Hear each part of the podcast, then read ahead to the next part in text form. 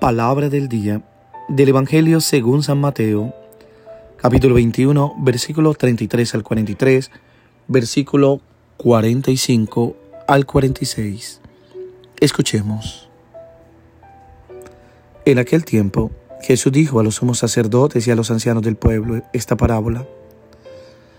Había una vez un propietario que plantó un viñedo, lo rodeó con una cerca, cavó un lagar en él, construyó una torre para el vigilante y luego la alquiló a unos viñadores y se fue de viaje. Llegado el tiempo de la vendimia, envió a sus criados para pedir su parte de los frutos a los viñadores. Pero estos se apoderaron de los criados, golpearon a uno, mataron a otro, y a otro más lo apedrearon. Envió de nuevo a otros criados, en mayor número que los primeros, y los trataron del mismo modo. Por último, le mandó a su propio hijo, pensando, a mi hijo los respetarán. Pero cuando los viñadores lo vieron, se dijeron unos a otros, este es el heredero, vamos a matarlo y nos quedaremos con su herencia. Le echaron mano, lo sacaron del viñedo y lo mataron. Ahora díganme, cuando vuelva el dueño del viñedo, ¿qué hará con esos viñadores? Ellos le respondieron, dará muerte terrible a esos desalmados y arrendará el viñedo a otros viñadores que le entreguen los frutos a su tiempo. Entonces Jesús les dijo, ¿no han leído nunca en la escritura? La piedra que desecharon los constructores es ahora la piedra angular. Eso es obra del Señor y es un prodigio admirable. Por esta razón les digo que les será quitado a ustedes el reino de Dios y se le dará un pueblo que produzca sus frutos. Al oír estas palabras, los sumos sacerdotes y los fariseos comprendieron que Jesús las decía por ellos y quisieron aprenderlo, pero tuvieron miedo a la multitud pues era tenido por un profeta. Palabra del Señor. Gloria a ti, Señor Jesús.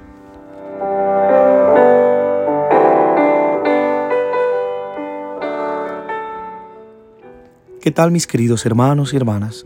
Una vez más acompañándote en este nuevo amanecer. Pido a Dios que cada meditación ayude a que puedas cambiar en tu interior muchas cosas que la interpretación de esta palabra sea dada por el mismo Dios, que es una palabra que va como un dardo al corazón. Hoy pido que la palabra de Dios transforme tu vida.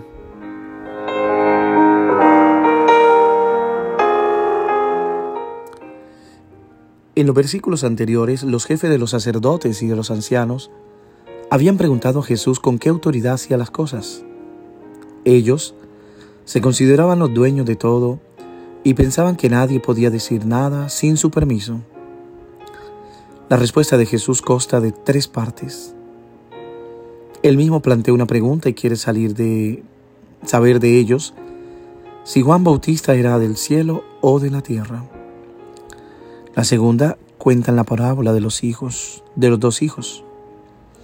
Y la tercera cuenta en la parábola de la viña, que es el evangelio de hoy que acabamos de escuchar.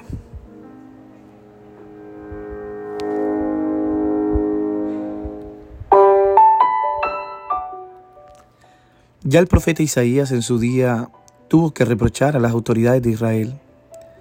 Jesús con un lenguaje sutil sirviéndose de una parábola, recorre la historia de Israel en general, destacando en particular las infidelidades de los líderes al mandato divino habían transformado su misión de promotores de un pacto y de una alianza universal con el verdadero único Dios en una serie de privilegios.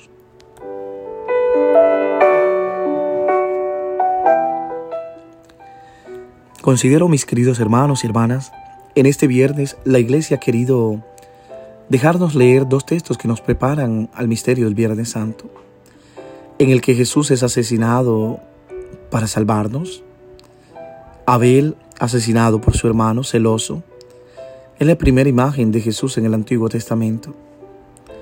Luego viene la figura de José, vendido por sus hermanos. Estos pasajes del Génesis arrojan toda su luz sobre la herida que hiere el corazón de todos los hombres después del pecado original y que impide el surgimiento de sentimientos fraternos. Los celos pueden tomar muchas formas. Hay formas más o menos elegantes de deshacerse de alguien que nos molesta y hay que reconocer que es una tentación muy frecuente, incluso en una comunidad cristiana.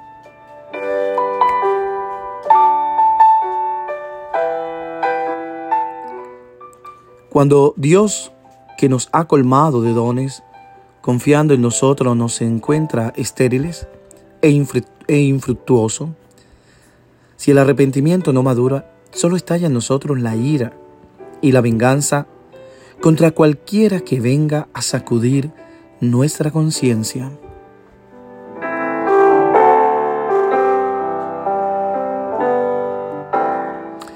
Le sucedió al citado Isaías que se lamentaba. Los israelitas han abandonado tu pasto, tu pactos, han demolido tus altares, han matado a espada a tus profetas. Me quedé solo y están tratando de quitarme la vida. Los mismos acentos de lamento y acusaciones son pronunciados por el profeta Nehemías. Fueron, fueron desobedientes, se rebelaron contra ti, se echaron a la espalda tu ley Mataron a tus profetas que les rogaba que volvieran a ti y te han ofendido gravemente. El mismo Jesús en su día no pudo evitar dirigirse a Jerusalén, la ciudad símbolo del poder religioso, cuando dijo, Jerusalén, Jerusalén, que matas a los profetas y apedreas a los que te son enviados. Cuántas veces quise juntar a tus hijos como la gallina junta a los pollitos, debajo de las alas y no quisiste.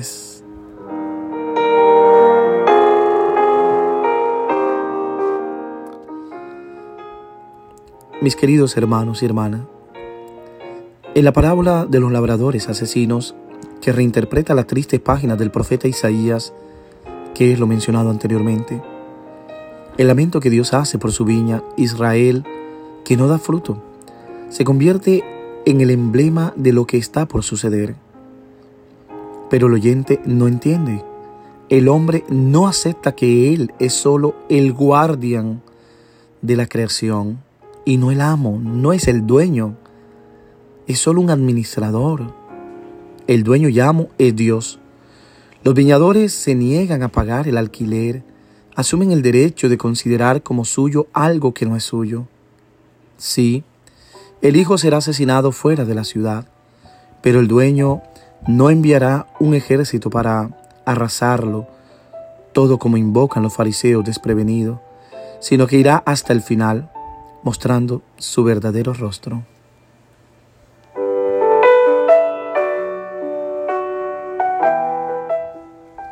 Jesús ha decidido quizás el hecho de entregarse para ver si así habrá un cambio de opinión a los labradores.